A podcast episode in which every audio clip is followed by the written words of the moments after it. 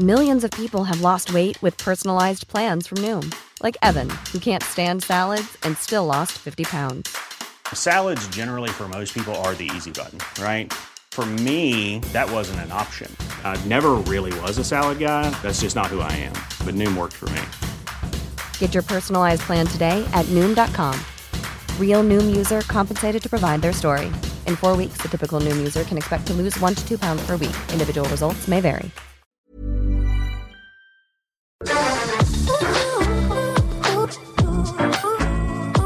Hagamos Agenda, la otra mirada, un espacio de diálogo para proponer, motivar, inspirar, provocar, compartir, escuchar y sobre todo acompañar. Conduce Ana María Lomelí.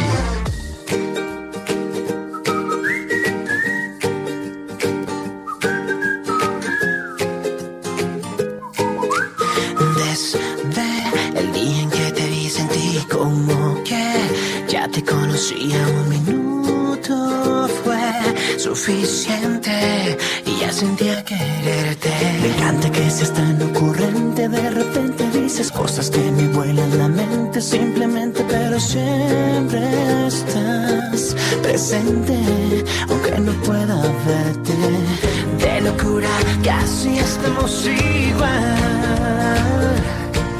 De un día a otro me volví tu mega fan y ya eres mi persona favorita. Cada minuto a tu lado es genial y no hay nadie en el mundo mundial que ame más que estar contigo. Cada momento lo haces. ¿Qué tal? Muy buenos días, bienvenidos. Gracias por acompañarme en esta mañana de domingo. Mi nombre es Julieta Santos y le doy la más cordial bienvenida también a nombre de Ana María Lomelí. Ojalá nos acompañes de aquí y hasta el mediodía para que hagamos agenda juntos, aquí en el Heraldo Radio. Este domingo vamos a tener muchos temas para platicar, pero estamos escuchando mi persona favorita. Para muchos seguramente la persona favorita son sus abuelitos, ¿no? La abuela o el abuelo o los dos. Entonces esto vamos a platicar también el día de hoy, de los abuelos, porque ya se acerca el día para celebrarlos. Pero ¿saben qué? Tenemos una cosa bien bonita. Vamos a platicar una charla que tuvo Ana María Lomelí con la secretaria de Cultura, con Alejandra Frausto. Vamos a platicar del nuevo proyecto en el que se impulsa el trabajo de los artesanos. Vamos a escuchar de qué trata. Del Día del Abuelo, pero también nos vamos a enlazar hasta Veracruz y Quintana Roo. Grace, Grace, por ahí todavía hay remanentes. ¿Qué ha pasado? ¿Cómo están las ciudades donde se vieron afectadas por Grace? También Ana María Lomelí nos dejó una conversación con Carlos Martínez, director del Infonavit. Esto es para que puedas aprovechar tu crédito al máximo. Así es que si tú quieres una casa, quieres aprovechar tu crédito Infonavit, no dejes de escucharnos en un ratito más con Ana María Lomelí. Y el regreso a clases está a la vuelta de la esquina. Hay quienes dicen que sí presencial, hay quienes dicen que no, pero si somos de los que sí o si son de los que sí. Bueno, pues vamos a platicar cómo regresar de manera segura con el doctor Hiroshi González Luna, pediatra inmunólogo y alergólogo. Y como cada semana va a estar con nosotros Irving Pineda, vamos a hacer agenda juntos en esta semana. Recuerde que nos pueden escribir en Ana María Lomelí 1 y en Santos Julieta 1 también en nuestras redes sociales. Y saludamos desde aquí de la Ciudad de México en el 98.5 a Hermosillo que nos escuchan en el 93.1, en Tapachula en el 96.3, La Laguna 104.3, en La Paz, qué rico, ¿verdad? Ya debe estar calurosito ahorita, 95.1 de FM. Así es que bueno, pues vamos a dar inicio a este domingo con una conversación que nos preparó Ana María Lomelí con la secretaria de Cultura, justamente para platicarnos de este proyecto que apoya a todos y a todas las artesanos y los artesanos aquí en nuestro país.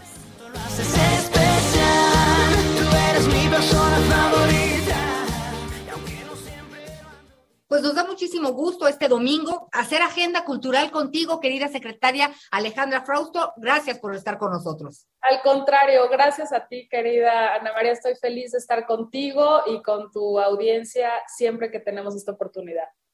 Oye, decías que somos potencia mundial. Así es, México es una potencia cultural y como las grandes civilizaciones del mundo han resistido, están vivas y seguimos siendo muestra de lo mejor que hay en el mundo a nivel cultural.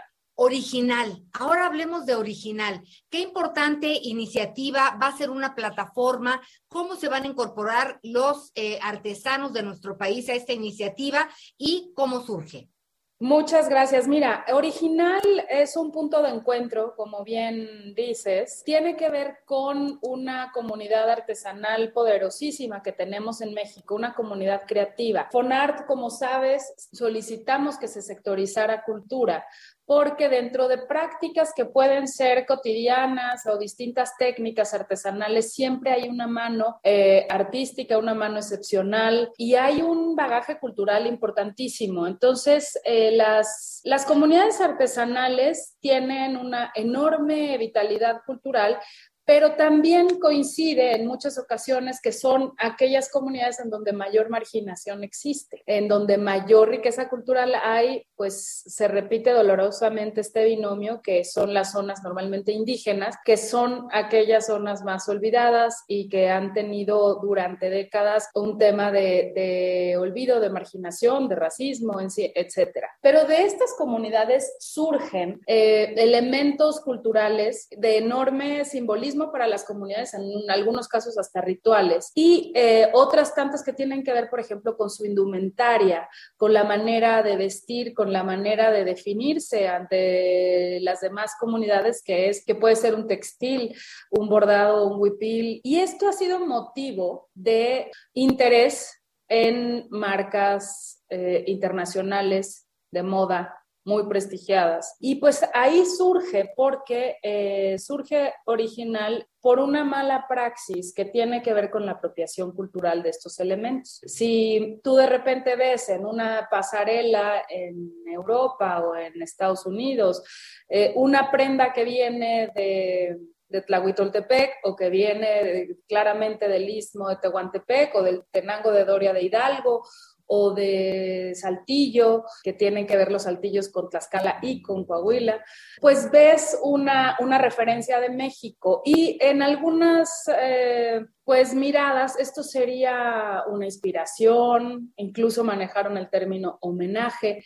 pero eh, pues para las comunidades no es así, ¿no? Porque en primer lugar, como homenajeadas no han sido invitadas, ¿no? No han sido invitadas a estos homenajes. Entonces, lo que estoy entendiendo, perdóname que te interrumpa, es que en este, pues en este haber de la Secretaría de Cultura, pues por eh, otorgar el derecho a las a las comunidades, a, los, a las y los artesanos que, que lo merecen porque es su trabajo, en esta comunicación que hemos visto y en este levantar la voz, ¿te han dicho las marcas internacionales famosas que lo hacen en homenaje y todo esto? Así es.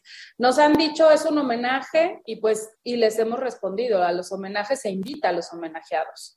Eh, se les hace parte. Más aún si con ese homenaje van a tener una, una pues eh, un económico y una ganancia tan grande por los costos en los que venden sus prendas con una etiqueta de ellos. Porque aparte estas prendas, mira, lo que, lo que empezamos eh, rompiendo el silencio era preguntando si habían trabajado con las propias comunidades, si tenían reconocimiento, si habían sido parte de este proceso creativo, como si hubieran invitado a otro diseñador.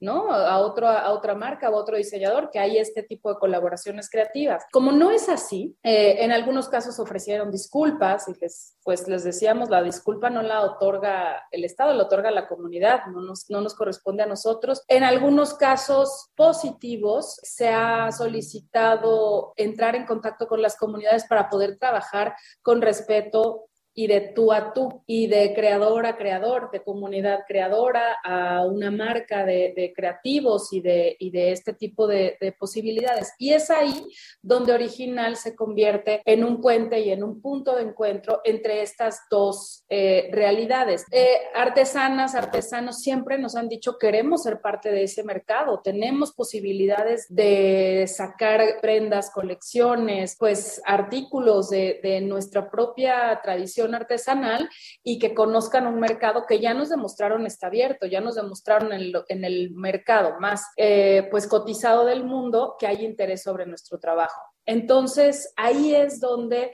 Original encuentra realmente un espacio para generar una política pública y una, una buena práctica, transformar una mala praxis en una buena praxis, en algo que pueda contribuir a las comunidades, no cerrarnos al mundo, pero no a costa de los que siempre han pagado, no a costa de los que siempre han sido olvidados y han sido despreciados de un desarrollo económico. Nunca, jamás regatean a un artesano. Están, eh, cuando compran una, eh, una pieza de arte popular, por pequeña que sea, es algo que tiene eh, una tradición cultural atrás. Quien, lo, quien está preservando esa tradición debe ser respetado como un creador y tiene, en primer lugar, respetar ese asunto. El Estado mexicano antes tenía Fonart en sede sol.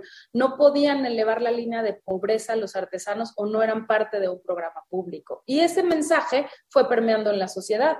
Se fue entendiendo que el arte popular era eh, una cosa barata, una cosa... El traspatio del arte. El traspatio, exactamente, así lo, lo dices extraordinariamente bien. Y es, hay manifestaciones artísticas y culturas vivas que se han preservado durante tanto tiempo que merecen tener ese reconocimiento. Eh, sean conscientes a la hora de comprar, visiten, pregunten en una tienda de arte popular de dónde proviene. Eh, cuando tengan la posibilidad de comprar directamente artesanos, tenemos muchas ventas eh, alrededor del país y en la Ciudad de México, en Los Pinos, en Fonart. Ahora con la Secretaría de Economía tenemos ya un punto de venta ahí este, permanente.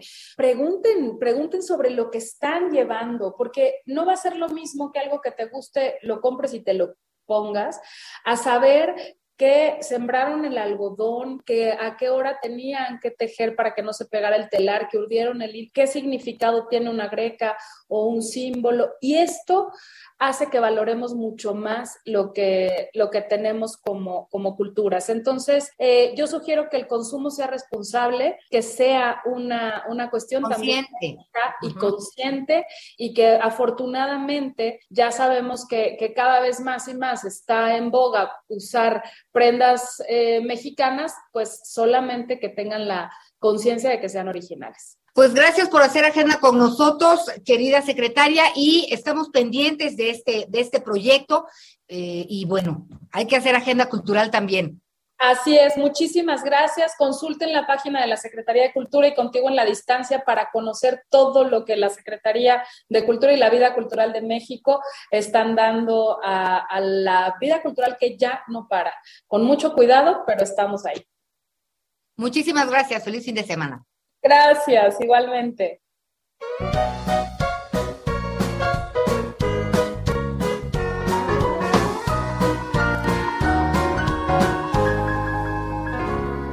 Mis abuelos son los papis de mi mami y mi papá. Son los que más me malcrían y gustos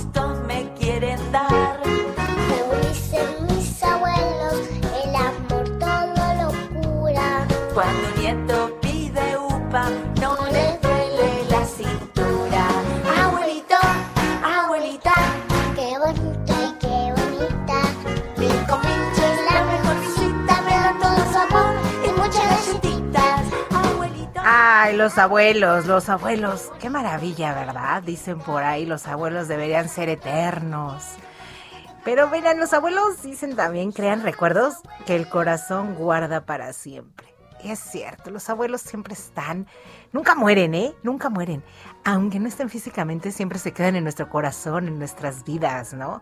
Qué rico esos domingos con los abuelos, justamente. Si eres de los que hoy me estás escuchando y vas a ir a ver a tus abuelos, abrázalos, porque el próximo fin de semana, el 28 justamente, es el día Aquí en México es el día para los adultos mayores y también es el día de los abuelos y las abuelas. Así es que un abrazo para todos ellos.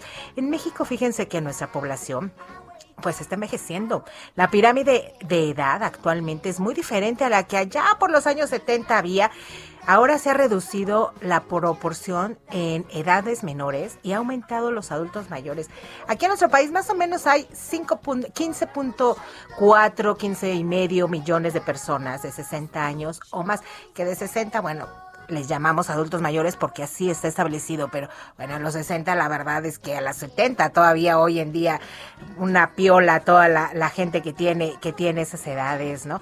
Y miren, de estos, de estos 15.4 millones de personas de más de 60 años, 1.7 viven solas y solo 41.4 son económicamente activos. 69.4 presentan algún tipo de discapacidad. Esto es de acuerdo con la última encuesta especial del INEGI, justamente el año pasado. Y en México solo hay alrededor, esto sí es como un problema 600 geriatras certificados. Imagínense, alrededor de 15 millones de adultos mayores y solamente 600 certificados, pues es un problema. Debería haber, dicen por ahí los expertos, un poquito más de 4 mil, al menos 4 mil. Entonces nos faltan 3.400. Ojalá ese pedacito pues lo podamos tomar también incluso como un área de oportunidad quienes les gusta esto de la medicina, ¿no? Y los principales padecimientos entre los adultos mayores aquí en nuestro país son hipertensión y diabetes. Y entre los indicadores de salud mental, que aquí lo hemos recalcado mucho aquí en Hagamos Agenda, en el Heraldo Radio, es muy importante esto de la salud mental. Los principales indicadores son síntomas depresivos y deterioro cognitivo. Entonces hay que tomarlo en cuenta, hay que apapacharlos para que esto no ocurra, sobre todo ahorita en pandemia que estamos alejados todavía, sobre todo los adultos mayores. Besémoslo, abracémoslos y démosle todos, todo nuestro cariño. 28 de agosto es su día. Y vamos a cambiar de tema, vamos a dejar un poquito esto de los abuelos y nos vamos a ir hasta Veracruz con justamente Juan David Castilla, él es corresponsal del Heraldo Radio allá en Veracruz. Juan David, muy buenos días, gracias por acompañarnos aquí en Hagamos Agenda. Días, Julieta, te saludo con muchísimo gusto y pues dando seguimiento al paso del huracán Grace acá por el territorio estatal, puedo decirte que el saldo por los efectos que ocasionó este meteoro en la entidad es de ocho personas fallecidas hasta este momento. Eh, lamentablemente, un talud, una luz de tierra sepultó a seis integrantes de una familia en la zona de Jalapa, eh, entre ellas una bebé de, de 15 días, y sus hermanos de dos, tres y ocho años. También su madre falleció en este incidente. Mm. También comentarte que en otro acontecimiento, también tras un deslave, falleció otra niña de siete años en la misma zona de la capital del estado de Veracruz y también falleció un adulto en la zona de Poza Rica, esto al norte de la entidad. Decirte que hay afectaciones en más de 20 municipios, principalmente de la zona norte, y esto por inundaciones en colonias, apagones y la caída de árboles que llegó a obstruir algunas carreteras. Hoy cómo, hoy cómo amanece, Juan David, hoy cómo amanecen las principales zonas afectadas. ¿Tú has dado algún recorrido? ¿Has visto alguna situación complicada todavía este domingo? Fíjate que por la mañana todavía se percibieron algunas lluvias en la zona montañosa, principalmente en Jalapa y en la zona, en la región capital, y eh, posteriormente me trasladé al municipio de Úrsulo Galván, donde también hubo algunas afectaciones, y en este momento me encuentro en, en este punto, ya se ha despejado un poco el cielo, pero por la mañana nos comentan los vecinos que también se percibieron algunas lluvias y algunas rachas de, de viento no tan fuertes, toda vez que ya no generaron más afectaciones, pero los pronósticos indican, Julieta, que van a seguir este, las lluvias no muy fuertes, de manera moderada, en la zona montañosa y en esta ocasión por los remanentes de este huracán también en la zona sur de la ciudad. ¿Cuáles son las medidas a seguir en este momento? Pareciera que ya se va, pareciera que está en calma o ha regresado un poco, sin embargo todavía quedan esos vientos que nos dices y esas lluvias. ¿Qué, qué medidas de seguridad habrá que tomar todavía en estas siguientes horas? Fíjate que sigue sesionando el Comité Estatal de Protección Civil que encabeza el gobernador Cuitlava García Jiménez y él sigue exhortando a la población a no eh, a seguir pendientes de todas los- las recomendaciones toda vez que eh, las lluvias que fueron más de 12 horas consecutivas eh, generaron que se reblandeciera la tierra y en algunas zonas, por ejemplo en Jalapa, se registraron más de 20 deslaves en la zona y lamentablemente esto está generando pérdidas humanas. Hay que Eh, estar entonces pendientes, Ju- Juan David, si me permites, pues justo de estos puntos, sobre todo, uno sabe dónde uno vive Entonces, a las personas que viven cercanas a estos puntos donde se reblandecieron algunos cerros y la tierra, pues mucho ojo, ¿no? Fíjate que se están llevando a cabo algunos operativos, incluso para evacuar a las personas que se encuentran en estos asentamientos que lamentablemente son irregulares, pero este sí hay personal de protección civil del Ayuntamiento de Jalapa que está realizando los recorridos y que sigue atendiendo algunas situaciones. ¿no? También comentarte que, por ejemplo, en la zona norte del estado eh, hay municipios donde todavía están incomunicados, todavía es que hay apagones y la Comisión Federal de Electricidad sigue trabajando para restablecer este servicio. Muchísimas gracias, Juan David. Que tengas un buen fin de semana, lo que nos resta. Bonito domingo, un abrazo. Igualmente. Y de ahí nos vamos hasta Quintana Roo. Alejandro Castro, también corresponsal del Heraldo Radio. Alejandro, ¿cuáles son los remanentes? ¿Cómo está hoy Quintana Roo después del paso de Grace? ¿Qué tal? Muy buenos días, Julieta. Buenos días al auditorio. Pues comentarte que los destinos turísticos del Caribe mexicano reportaron afectaciones menores tras el paso de Grace, que tocó tierra tras la madrugada del jueves a las 4.45 horas como huracán categoría 1. Eh, hubo un viento moderado durante esa madrugada y por la mañana un viento fuerte y lluvias torrenciales que provocaron la caída de árboles, de algunos árboles solamente, de ramas, muchas ramas, eh, algunos anuncios espectaculares, señaléticas y postes de luz, tanto en Cancún como Puerto Morelos, Playa del Carmen, Cozumel y Tulum. Hoy la situación es mucho más tranquila. Sí, exactamente. Sin embargo, no, no se reportaron daños severos a la infraestructura. Eh, algunas de las, bueno, de las zonas de mayor nos va a cortar el corte, perdóname. Muchísimas gracias. Regreso contigo. No te me vayas, por favor. Claro que sí.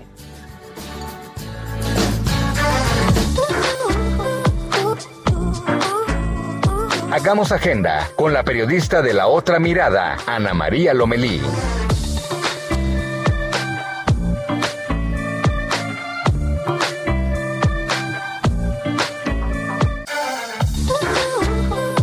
Los temas que nos ocupan y preocupan con las historias que merecen ser contadas. Hagamos agenda con Ana María Lomelí. En Soriana bajamos los precios. Ven y compruébalo. Compra un cereal Zucaritas de 710 gramos o Choco Crispies de 620 gramos por 67.50 y lleva gratis un litro de leche Nutrileche.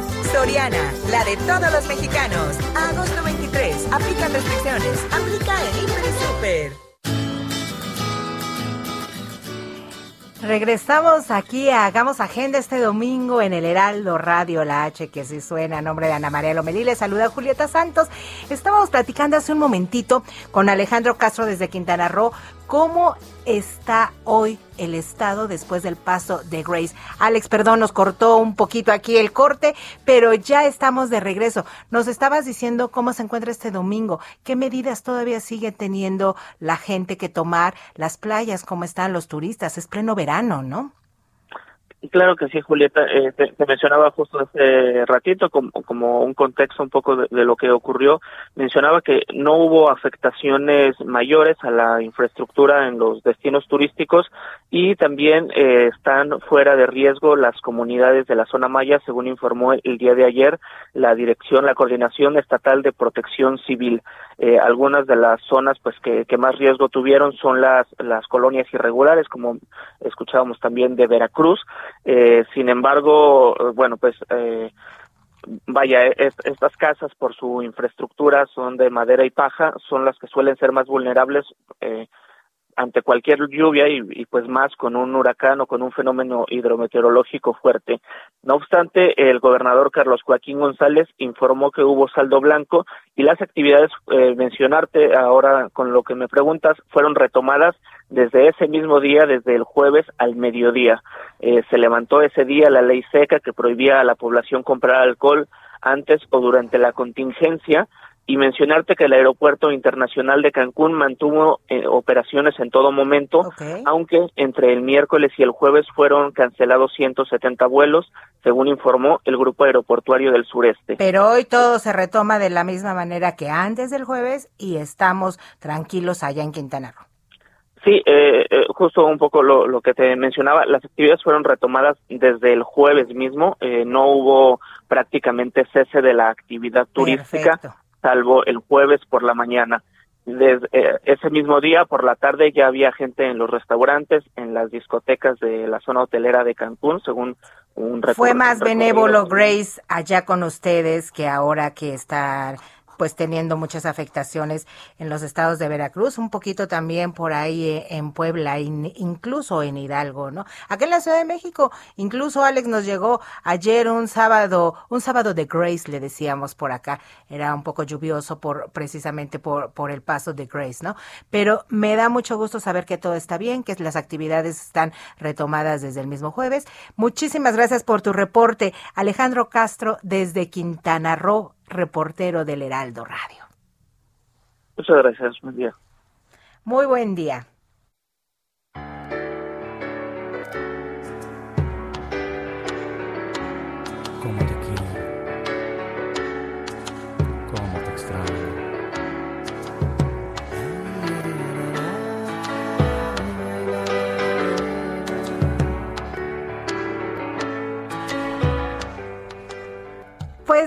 Ana María Lomelí platicó, ¿saben con quién? Con el director de Infonavit. Si tú quieres comprar una casa, quieres saber cómo puedes utilizar tu crédito de otras maneras, no solamente para comprar una casa, escuchemos esta entrevista con Carlos Martínez.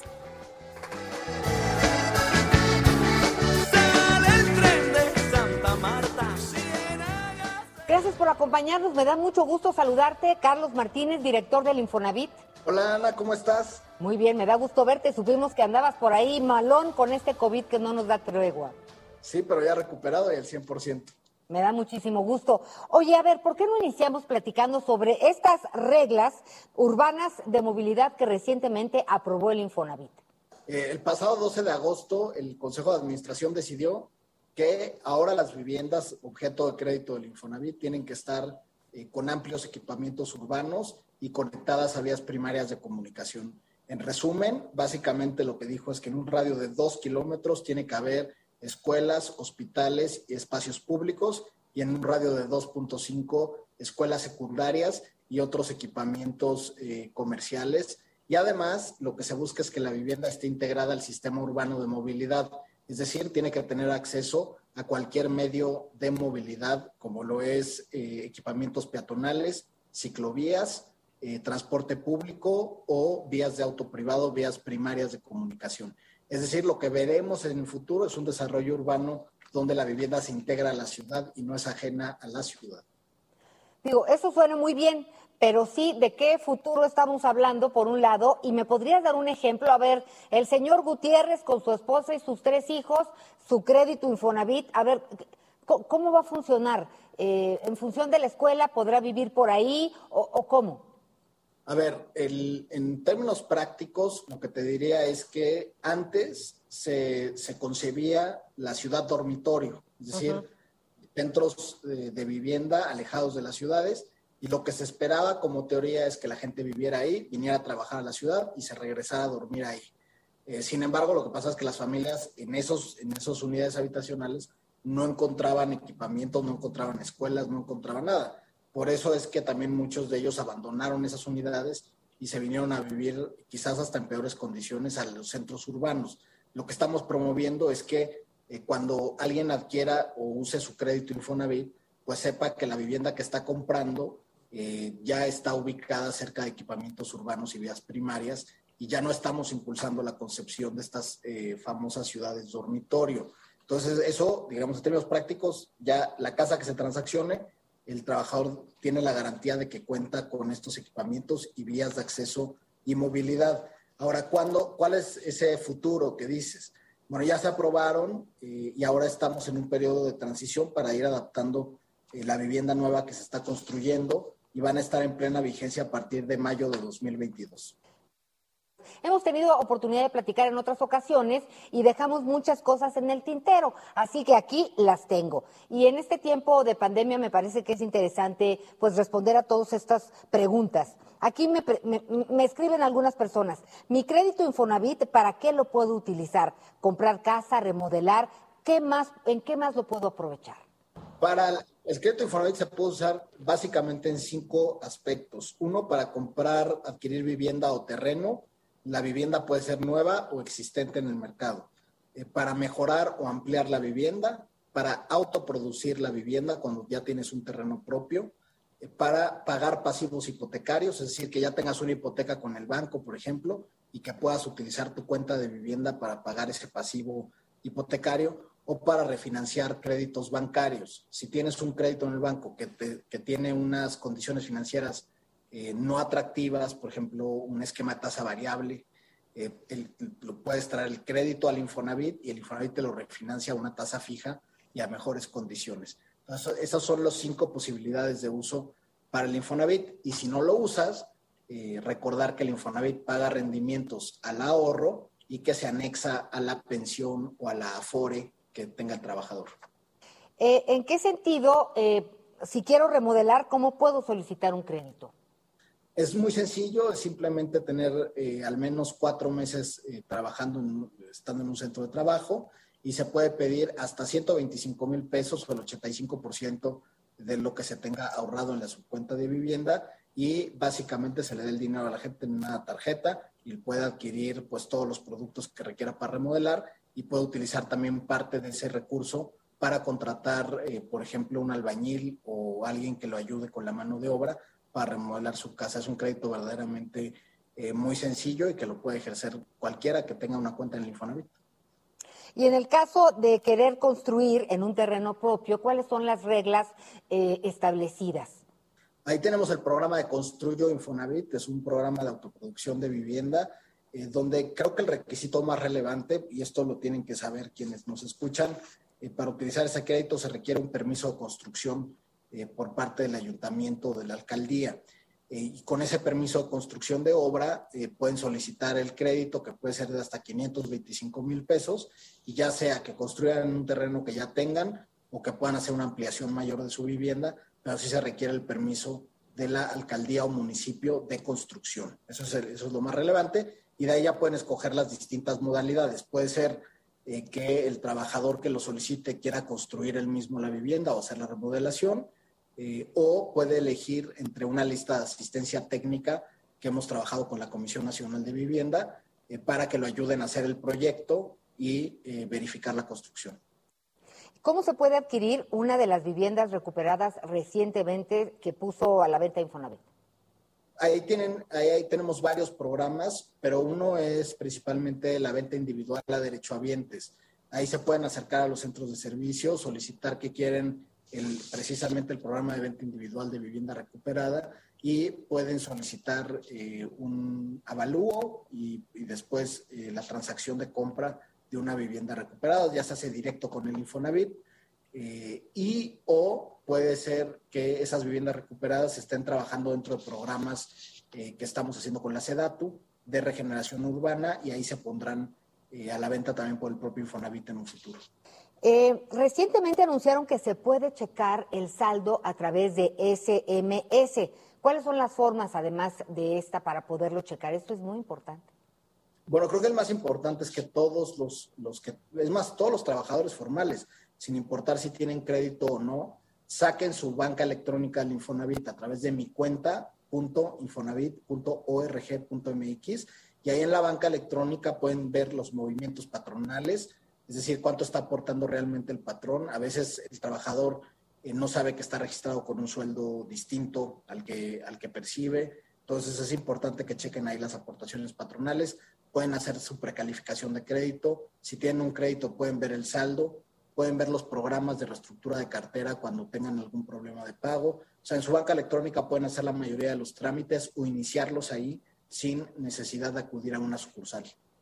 Eh, ¿Cómo ha apoyado y sigue apoyando Infonavit a los trabajadores, a las y los trabajadores que perdieron su empleo en esta pandemia? Bueno, el principal eh, programa que tenemos ahorita es el apoyo solidario Infonavit.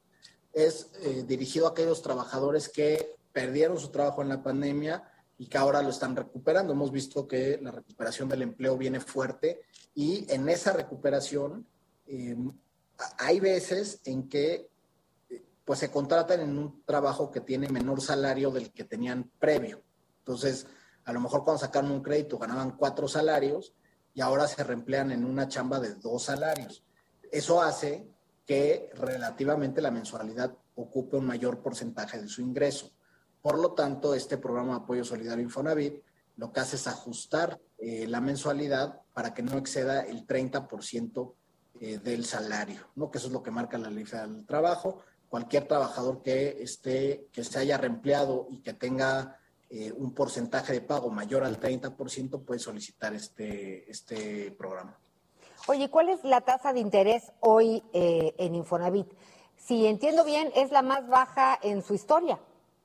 Así es, eh, Ana María, hicimos un- una reforma, bueno, con la reforma que hicimos eh, con el presidente, eh, sacamos nuevos productos de crédito y el producto hipotecario del instituto, la opción financiera, empieza con tasas de el 1.91%, así, literal, sin letras chiquitas, eh, así de claro, 1.91% para quien gana el salario mínimo. Eh, y después, entre más ganas, más pagas, es un fondo solidario y lo que se espera es que quienes, quienes mayores recursos tengan puedan pagar más y si, y si ganan más de eh, 10 salarios, más o menos, eh, eh, tendrían una tasa del 10.45%, que incluso es menor a la de muchos bancos, ya cuando, porque lo que hay que ver es, la- es el costo anual total y no tanto la tasa, eh, pero eh, está comparable con, con el sistema, ¿no? Y en promedio, eh, de todas las tasas y de todos los salarios, estamos hablando del 8%. ¿Cuál es el monto eh, mayor que, que presta Infonavit? El monto máximo de crédito es de 2.2 millones de crédito, 2.2 millones de pesos y eh, recordarle a la gente que también pueden utilizar la modalidad de unir sus créditos con quien lo deseen, ya sea con un familiar, con su pareja, con quien quieran, eh, y pueden obtener un monto de crédito de hasta prácticamente 4 millones de pesos. Oye, ¿y qué créditos ofrecen junto con la banca comercial?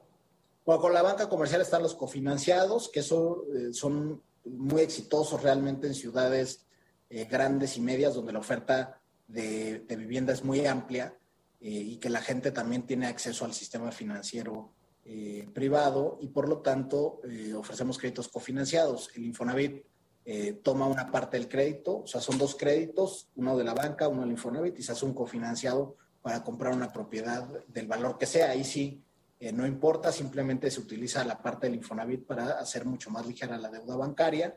Eh, y en el caso del Infonavit, eh, con las nuevas reglas de crédito, la aportación patronal se va a prepagar el capital del crédito y por lo tanto se va muy rápido la parte del Infonavit y se reduce la deuda bancaria.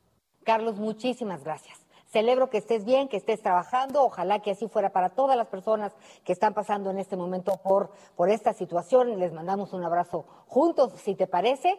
Y pues nos vemos en la próxima. Fue un bombardeo, pero ya ves que siempre tenemos muchas inquietudes por parte de la gente. Así es, muchas gracias y un abrazo a todos.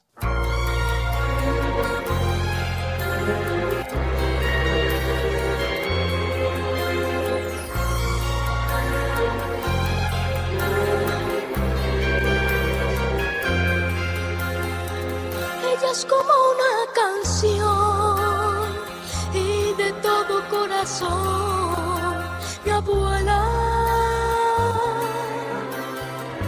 Ella creció como el pan, eso es como un trigal. Ay, Dios mío, esta canción, balada para la abuela, la verdad es que nos remonta como de aquí hace 40 años. ¿Alguien de ustedes había escuchado Balada para mi abuela de Luis Miguel? Por aquí todos hacen señas de que no. Pues aunque no lo crean, es una de las canciones bien bonitas para los abuelos. Así es que se las recomendamos que las escuchen. Y bueno, pues vamos a pasar a otro tema. El regreso a clases ya está, ya está, ya está a una semanita. Esta es la última semana de vacaciones realmente, la que viene, la que inicia mañana justamente. Así es que aprovecharlas. Pero, ¿qué hacer si el regreso va a ser presencial? Muchos de los alumnos, muchos de los papás están decidiendo sí o incluso en un modelo híbrido, pero algunos iban a ir eh, a, las, a las aulas, a los, a los salones de clase. ¿Cómo poder de, de manera segura regresar?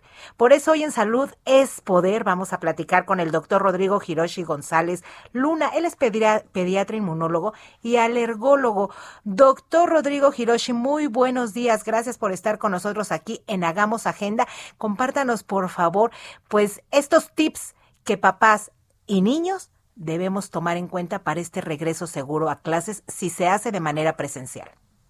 Hola Julieta, muchas gracias por la invitación.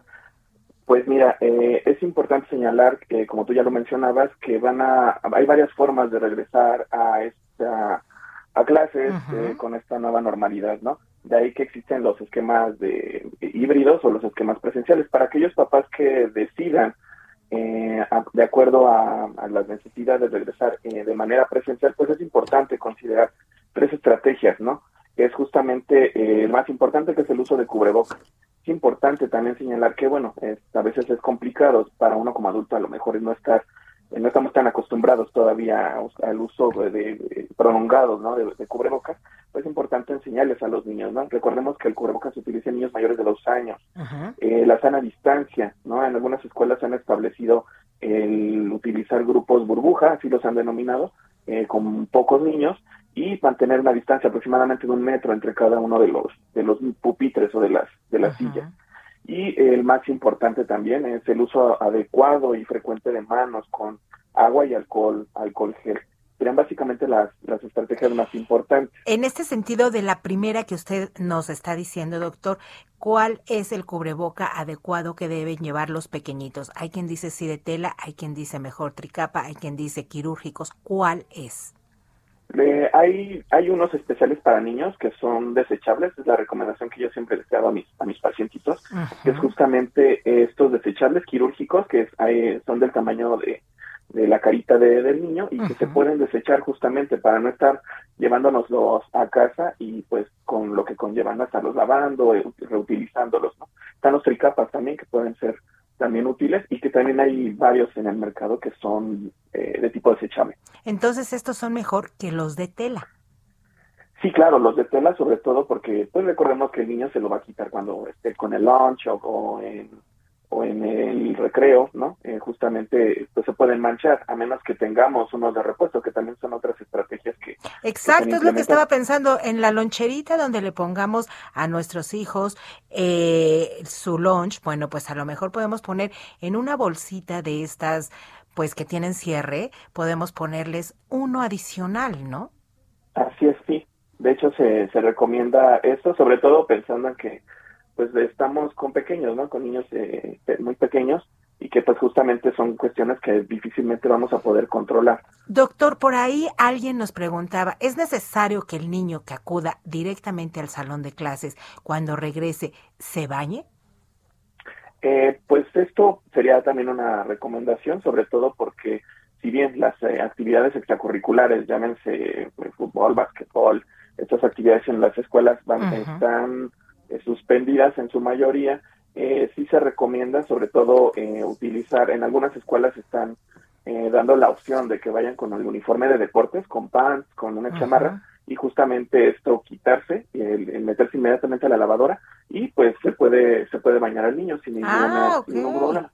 Ok, ok, eso es muy bueno. Papás, mamás que nos están escuchando esta mañana, ojalá podamos tomar en cuenta estas recomendaciones bien sencillas, pero bien útiles y necesarias, muy necesarias en este regreso a clases. Doctor Rodrigo Hiroshi González Luna, pediatra, inmunólogo y alergólogo, próximamente volveremos a estar platicando contigo porque, bueno, pues en este regreso nos van a surgir muchísimas dudas. Gracias por acompañarnos en este programa Hagamos Agenda.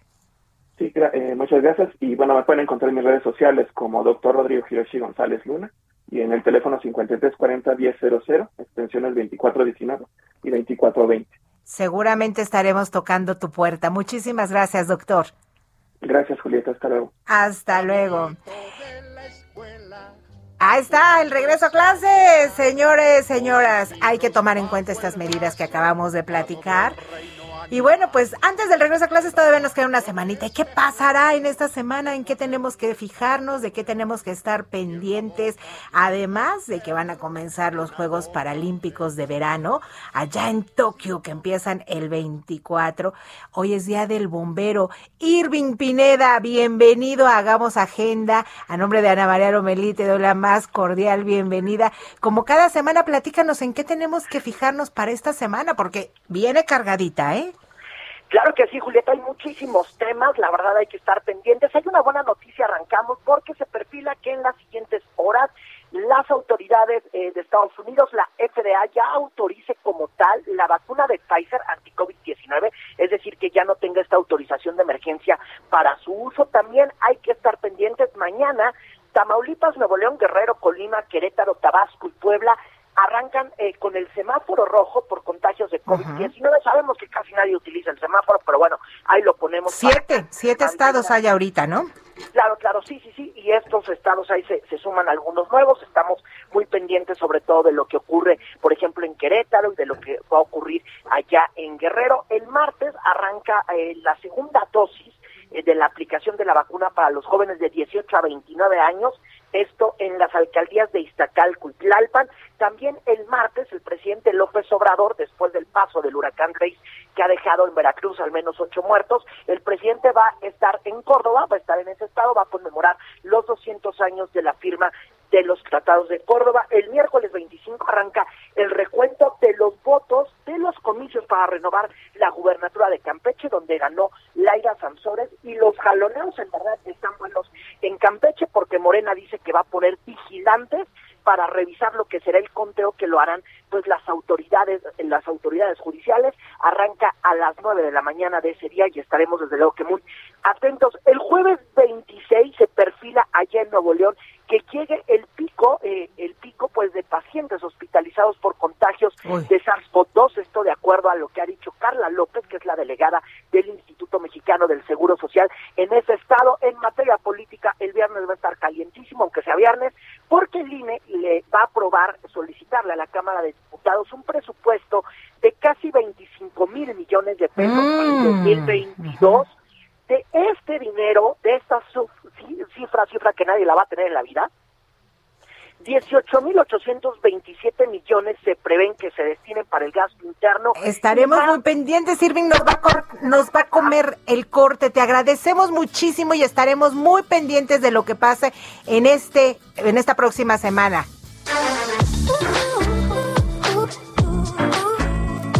Cada domingo te esperamos en Hagamos Agenda con la periodista de la otra mirada, Ana María Lomelí.